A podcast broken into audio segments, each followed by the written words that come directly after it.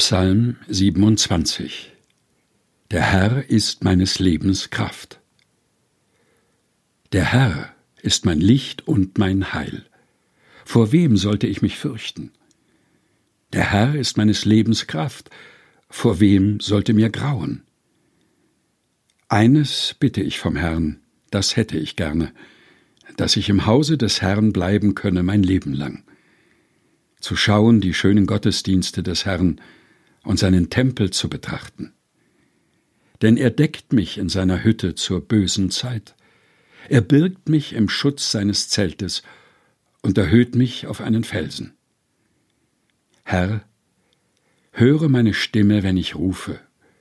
Sei mir gnädig und erhöre mich. Mein Herz hält dir vor dein Wort. Ihr sollt mein Antlitz suchen. Darum suche ich auch, Herr, dein Antlitz. Verbirg dein Antlitz nicht vor mir, verstoße nicht im Zorn deinen Knecht. Denn du bist meine Hilfe.